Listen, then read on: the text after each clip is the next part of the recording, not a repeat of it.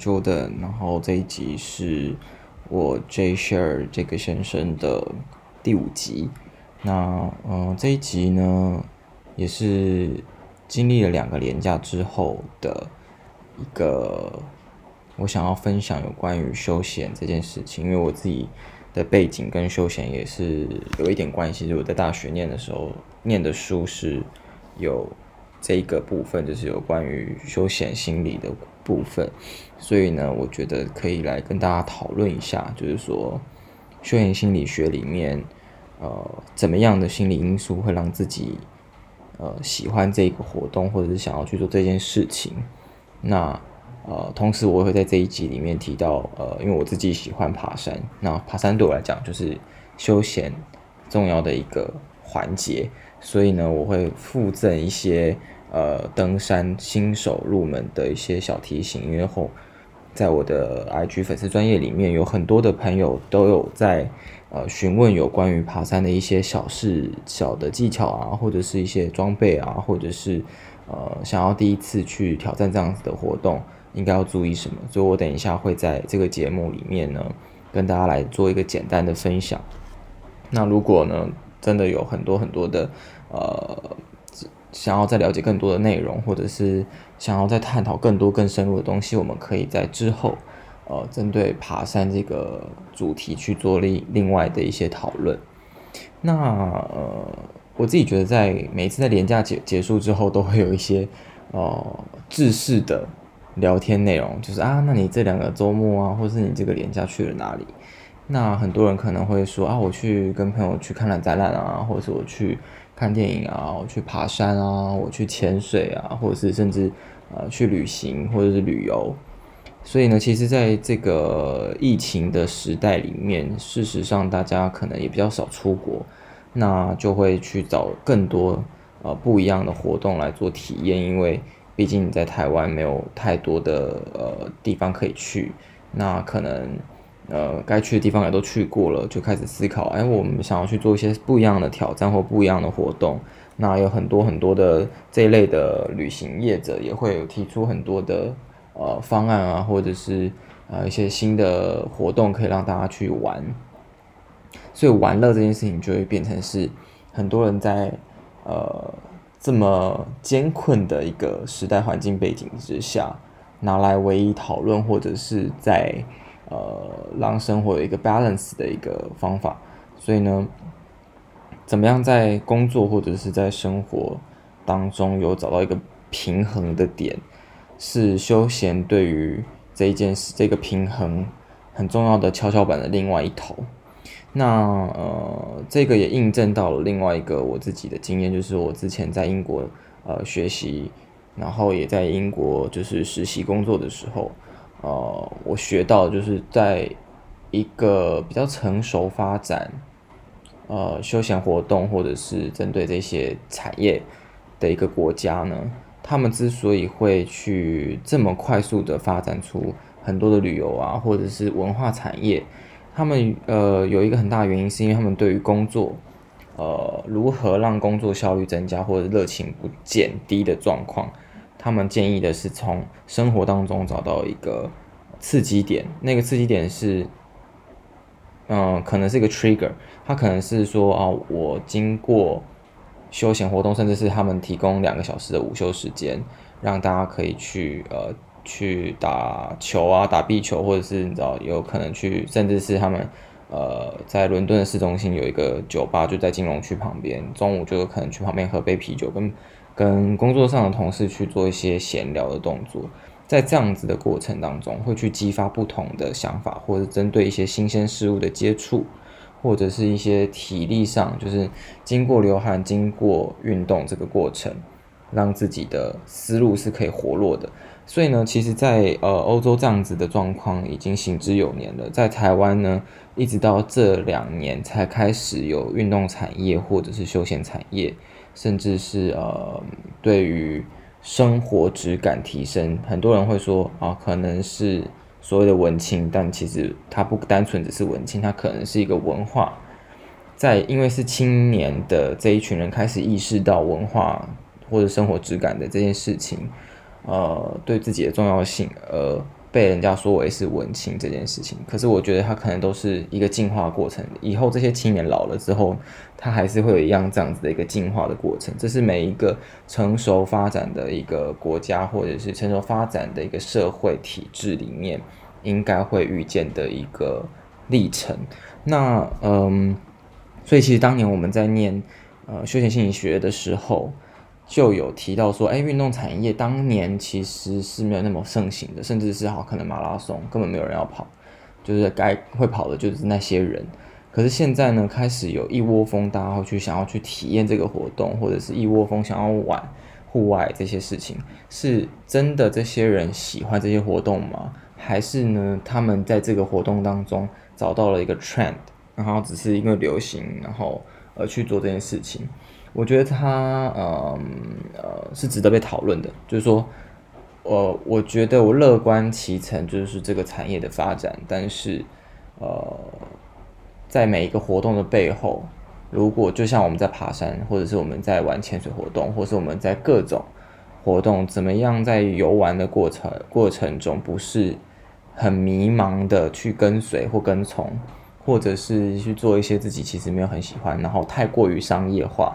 让呃本来在真的能够经历这些活动而有改变自己的那一群人受到影响。也就是说，像我们自己在爬山，可能就会觉得说，呃，经历太多的商业团在这个同样的环境里面，大家开始去抢那些名额，或者是呃去让。更多的人到了山里面去之后，呃，真的这些人他们可能有很多的问题，很多状况，因为他们没有呃体验过这种活动，他可能没有办法理解会有高山症这件事情发生，或他装备不足，他根本没有基础的概念，他因为流行而去。体验了这个活动，但造成了其他人的困扰，甚至他可能需要用到社会资源去解救他。所以我觉得在这个过程里面呢，嗯，今天我为什么会想要讨论到这一块，有一部分是因为我觉得休闲心理学它告诉我们什么东西是 flow，然后什么样的状态是适合自己的那个所谓的休闲是的精神。然后当大家认识这件事情之后，找到那个属于自己或适合自己的这件事情，会比盲目的跟从更重要。当然，我在最后还是会给大家，就是要假设今天真的有想要去体验登山，就可以去认识一下这个活动，它其实需要知道的一些基本知识。所以呢，我自己呢，呃，之所以登山，是因为我觉得它是可以。让我有很多新的想法，或者是可以活化我的呃思考，沉淀我的思考，或活化我的创意思考这件事情。所以我就是呃有时候我会去登山，然后有时候我会在水里，就是我可能去潜水，或者我可能去游泳。那呃大部分像在游泳的过程里面，或者在爬山过程，你是自己在一个环境里面，你会去呃很认真的面对自己。但是你在做一件事情，所以你不是在那个面对自己的过程当中可能会想睡觉或什么，并不会，因为你在做一件事情，然后你很专注的沉浸在那个状态里面的时候，就是一种沉淀的过程。那对我来说，它就是一种呃能量来源，就是我可以。很认真的在这个过程里面得到心灵上的休息，而不是只是体力上的休息。因为其实说实在，爬山是一个我觉得蛮累的活动。那像我这个礼拜去加罗湖，就在宜兰那边有一个加罗湖，它其实不难。那呃，可是它过程当中就是也是可能会常常下雨，然后可能地板会非常泥泞，然后甚至是呃没有网路，然后所以我很我们一大早出发，然后到山上山顶的时候大概。只有中午就到了。那在中午，在那个过程里面，我们能做的事情是什么？就整个中午到了那个目的地，然后我们负重这么辛苦的爬上去，花了六个小时的时间，五六个小时的时间到那个地方，其实是没有网路的。那你能做的事情也就只是哦，搭搭帐篷，睡个午觉，然后煮个晚餐，然后跟山友聊聊天，绕一下湖边，然后看看风景，就这样子。好像，如果说实在，你真的去以一个性价比 CP 值去思考的话，这个活动感觉好像不是一个 CP 值很高的活动。你看，我们要背十五公斤，然后我们要买这些装备，然后你还要花很多的力气，要要有体能爬到那个地方。然后呢，你能做的事情其实就是我在家里也可以做的，我可以在家里就是睡在家里煮个饭，那我可以把手机关静音或者是开飞行模式。但我为什么要到那个地方去做这件事情？是因为我们在这个过程里面，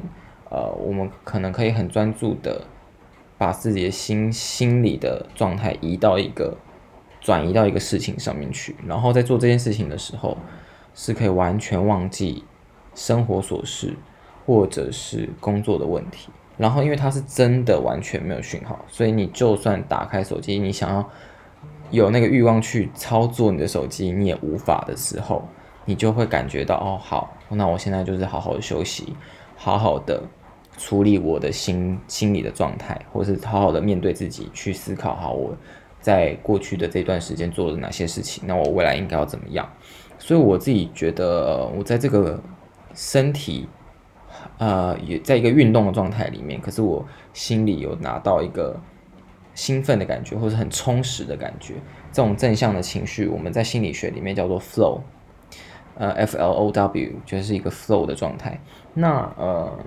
这样心理满足的状态呢，嗯、会让我在工作上面，或者是我好下山回到回到家里，然后我可以是很有能量的，然后很好好好的睡一觉，然后工作的时候就可以很有思绪，很正式的可以进到一个状态，很快速的运作。那这就是。一种 flow 对于休闲来说很重要的一个状态，但是呢，嗯，很多人会流于一个状况是说，我喜欢旅游，我喜欢运动，我喜欢看电影，我喜欢做这个活动，可是他没有办法真正的知道说这个活动的细节 detail。好好，假设你真的喜欢旅游，你喜欢什么样的旅游呢？你喜欢的是去运动旅游旅行，可能到某个地方跑马拉松，某某个地方去体验某个呃山的文化，或者是去爬山，或者是去潜水，还是你只是单纯的去看观光，然后去购物？它会有很多很多不同的面向，没有哪一个好，哪一个不好，或是你喜欢哪一个运动？这个运动的 detail 你到底了解到什么程度？然后你真的在这个状态里面有得到什么样的影响吗？呃，是休闲心理学达到 flow 一个状态里面，嗯、需要先认知的一个前提。举例来说呢，如果你今天深度的理解自己喜欢的运动是打篮球好了，那你可能就会开始去了解这个篮球这个活动它的很多技巧、很多的技能之外，你是不是真的能够在 even 平常上班，可能你加班到八点。朋友约你去打球，你还是愿意去，而且跟一大早又要再回到办公室的状态下哦，就是你还是愿意去，而且做完这件事情，你真的去打完篮球之后，心里还是很愉悦、很有能量的。就算你身体是累的状况，可是你洗完澡之后，你觉得你心里很满足，你刚刚做了一个你觉得很快乐的事情，那这个就是你达到了自己 flow 的一个状态。所以呢，嗯、我觉得是要建议听听众，就是可以。试着去思考，真正做哪一件事情是让自己可以在那个状态里面的。它可以不一定是一个很 hardcore 的活动，它可能不一定是要拳击，它不一定是跑步，不一定是户外运动，它甚至根本不应该是运动。它可以是一本一个看书的时间，你看一本书，你在这个过程当中你很满足。你就算再累，你看一本书，你会觉得很好，呃，让自己放空，然后进入另一个状态，或是你可能。呃，购物，或者是你可能去参加呃活动、设计展览啊，或者是去看什么服装秀啊，都一样。就是在这些过程里面，怎么样让自己的心理愉悦之余，当然身体的状况是更加进步的。就是你是有能量的一个好的正向的休闲活动，那这样子你就可以开始去面对心理能够进入 flow 的这个状态。那嗯。这一个部分我们就讨论到这个部这个地方，就是说，呃，大家可以去思考，到底什么样的活动、什么样的事情是适合自己的，不要盲目的去追求别人在做的事情，或者是流行什么样的活动，是要真正的去理解、去喜欢，就像最近有一个活动，很多人很多人都去尝试，它叫自由潜水。可是自由潜水，呃，我自己也有去学，但自由潜水对于呃很多人来说，它不应该是一个这么这么这么频繁的活动才对，因为它是一个极限运动，它是甚至是在极限运动里面第，全世界做极限运动里面第二危险的一个活动，它是仅次于飞鸟飞鼠装。跳伞、跳跳下悬崖那个飞鼠装之外，第二危险的一个极限运动。可是很多人去学习，甚至是因为太多人看到网美照片，或是大家去做这件事情，然后觉得哦，我应该去学看看，然后去尝试。可是呢，呃，到底这个适合适不适合自己？我觉得大家可能要去思考一下。就是说，呃，没有没有一定好或不好，或者你去做的这个尝试是对还是错？可是必须要了解自己身体的状况，跟自己喜欢什么样的事情、什么样的活动，再去执行，然后让它真的可以让自己心理状态到 flow，然后呢，可以加成你工作的效率，或者是你念书的效率，或者是生活的品质，再去做这件事情才是对的。那嗯、如果你今天很喜欢爬山的话，那我这边可以呃，接下来来做几个简单的分享，就是说。呃，对于一个新手来说，爬山到底应该要注意什么样的事情？那我现在在这个呃短短的几分钟时间里面，我只能讲一些很基本的概念。但是如果真的有很多想要了解的事情的话，是可以到我的粉丝专业呃 Jordan J O R D A N C H I A N G 这个账号去发私讯给我，或者是来留言给我，就是可以。呃，我可以知道你的问题是什么，那针对你的问题去回答可能会更好一点点。那首先呢，嗯，我自己在 IG 上收集到最多的问题是，到底爬山要不要做事前的训练？那呃，我必须说，呃，爬山是一个团队活动。如果今天你是要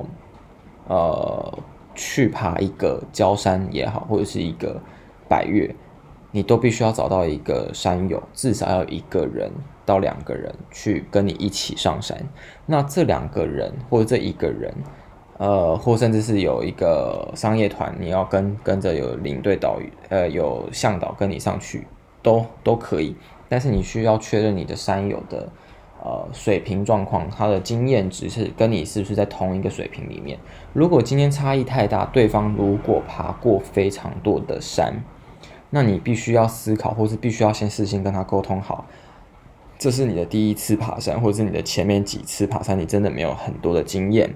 希望对方可以速度放慢一点点，或者是告诉自己一些应该要注意的事项。因为呢，呃，我有遇到过几个故事，就是说可能去爬了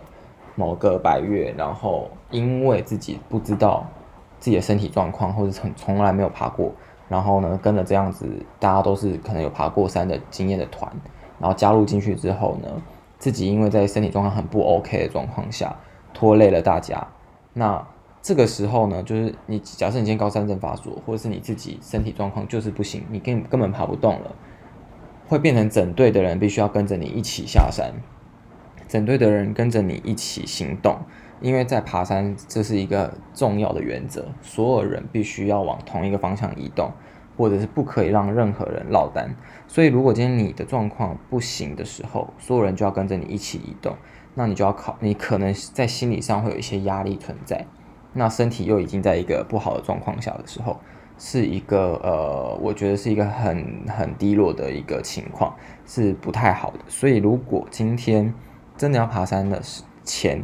第一个你要找到对的人跟你一起爬。如果今天你就是要。真的去参加商业团有向导，那那是绝对 OK，因为向导本身这是他的工作，他就是要带着没有经验的人去体验这座山，然后告诉你很多的知识，带你理解山林应该要注意到的事情。但是如果你是自主团队，你要跟你的朋友一起去爬山的时候，必须要先事先告知彼此的状况是什么，经验是什么，然后有一个完整的登山计划，了解彼此的装备状况，还有自己的身体状况。再去执行这个活动。那呃，先前的训练的话呢，我建议可以去做一些简单的心肺活动、肌力运动，就是重训，然后呢，呃呃，偶尔可以有一些游泳啊或跑跑步这些活动，但是不用太激烈的去做大量的有氧，因为你当你大量的有氧运动之后，你身体需要很高含量的氧气才能够呃去面对自己的能量释放，所以呢，你很有可能因为太常跑步，反而很容易。在身上有高山症，所以不是说真的会跑步的人他就适合爬山，也不是这样子的。所以呢，这每一个活动它之间不是完全可以 cross over，必须要了解自己身体是什么样的状况。那你要有个基础的体力在那里是肯定要的。那真的要很 pro，其实也不需要，你就是大概知道自己的状况是什么，然后你就爬相对应的山，就是不要自己去挑战太多，就是那种冒险级的山林。如果你今天是初学者，例如举例，我们现在要就有第二个问题，有些人说啊，新手建议爬什么样的山？我我会建议大家可以去爬百岳里面的 A 级山，因为呢，百岳一定比焦山或者是小的山还要规划的完整。这件事情这一个概念跟很多人的想法是不太一样的，因为现在很流行去爬呃，可能剑龙岭。或者去爬皇帝殿，去爬鸢嘴山，去爬可能那种呃比较不是百越大大山等级的，大家就会忽略了它可能其实存在的危险性，因为这些山呢，它是属于二级或者是比较小的郊山，郊山就郊区的山，呃，反而不容易呃被政府或者是被相关单位去维护。那它变成是民间单位互相去维护的时候，可能就会有一些状况，甚至是可能比较不会有商业团去这些地方，你必须要自己去体验、自己去开发。那这个就必须要有探勘功能也好，或者它可能需要有一定的爬山经验去去走，会相对来说比较安全。那如果你今天是走百岳的话，新手走百岳 A 级山，它完全就是一个步道完全都铺得很好。山屋该有盖的地方都盖好了，该休息的地方都告诉你了，哪里有讯号、电、手机状况，你需要求救也都告诉你在哪里可以求救。然后这整个沿路都是规划得很好的状况下，新手会比较得心应手一点点。所以我建议呢，可以去选择 A 级山里面，呃，就百岳里面的 A 级山，就是最简单的这些山。那呢，其中我又很建议大家可以去爬奇莱南华。或者是玉山，就是这两个是第一个风景很美。玉山是因为它是最高山，它的确是一个台湾人都应该要爬过的山。那另外一个是奇莱南华，它是一个大草原，然后它一次可以爬到两个百岳。那呢，呃，沿路都是比较平缓的，只是距离比较长，可是它是一个非常平缓往上的一个路线，也没有太多的碎石啊，或者是一些需要攀登啊。或者是呃比较艰困的地形，所以呢，玉山跟奇莱南华山是我觉得比起焦山或什么其他的那种小山，更适合新手去挑战的同时，可以看到大山大景，而且呢气候又很不错，然后住宿品质也都很好。只要你有相关的器材装备，然后你可以找得到商业团，或者是找得到朋友是有向导功能的，或者是有经验的。跟你一起去，我觉得这两座山呢都是可以去挑战的。那嗯，如果今天是有过夜行程，我有问到，就是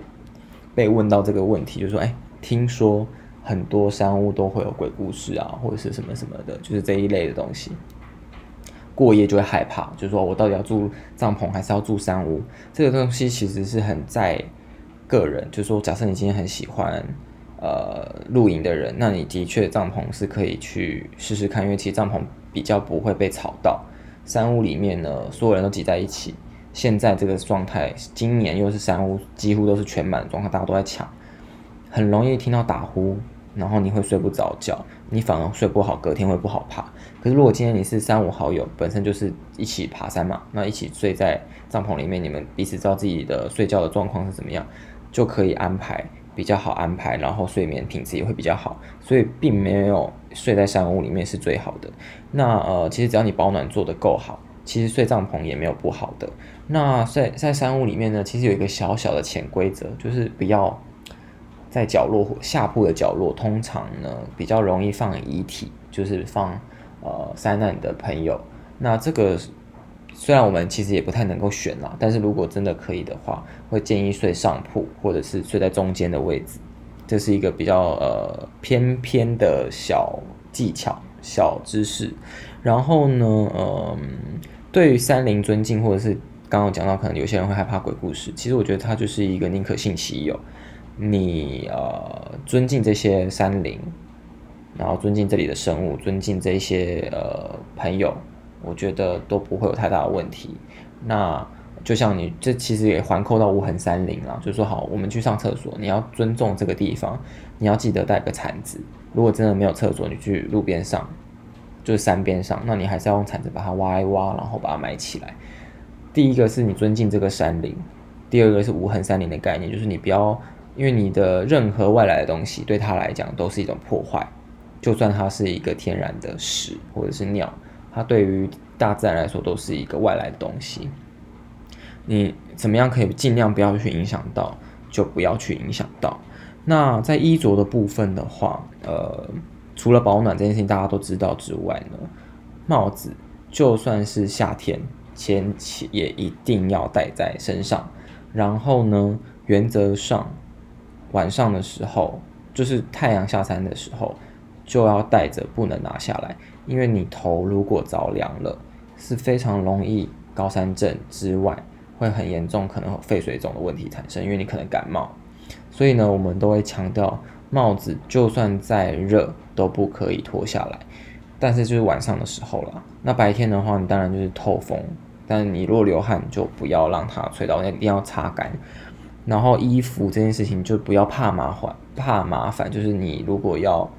穿脱这件事情，就因为大家行进当中，有时候会突然很热，你就要马上告知所有的队友说：“哎，我现在想要换，把衣服脱掉。”你就是得脱，你不要让自己流了满身之汗之后才脱掉，那你又反而很容易吹到风感冒。冷就穿外套，热就脱掉。这件事情反反复复，虽然很繁杂、很麻烦，甚至是你可能上五分钟热，你脱了，你下五分钟发现不对，风有点大，我要穿回来。都还是要马上告知，马上执行，千万不要害羞，或者是觉得怕影响到别人，因为在山上所有人是一起的，你自己觉得这样，其实别人可能也在想一样的事情，但他不敢讲，所以呢，你必须马上提出来，甚至是大家其实同时会一起换，这样才是对的一个团队行进的一个过程跟精神。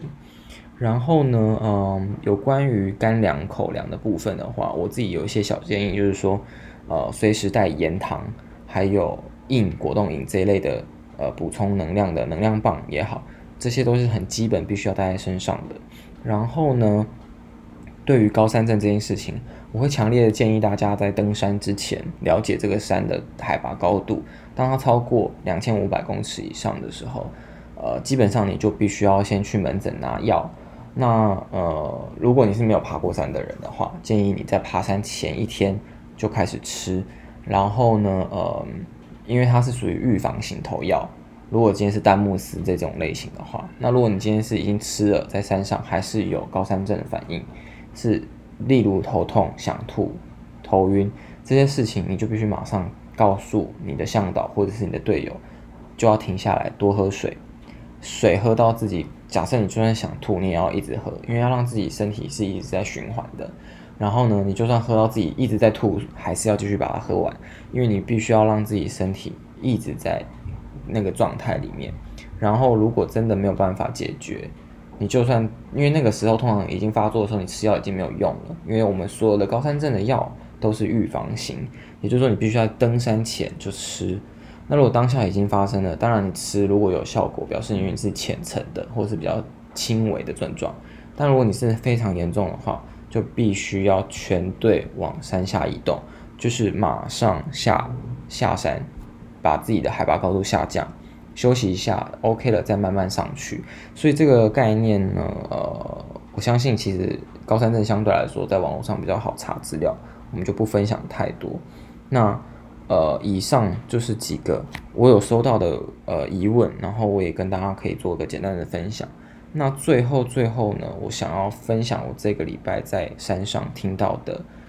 声音，我有把它录下来，然后我也希望呃可以让大家可以有一个很好的连假的最后一天，然后可以听的这个声音，然后入眠，那也也可以比较放松一点点。那对我来说，山里面的每一个声音，不管是虫鸣鸟叫或者是雨的声音，都是一种音乐，所以我很喜欢把这些声音录制下来。那我今天就分享三十秒的声音给你们，那也希望你们可以在我的粉丝专页或者是在我的 podcast 的底下可以评论，留下你的问题，还有你的星星。最好可以的话，当然是留下评论，因为我觉得我很想要了解大家在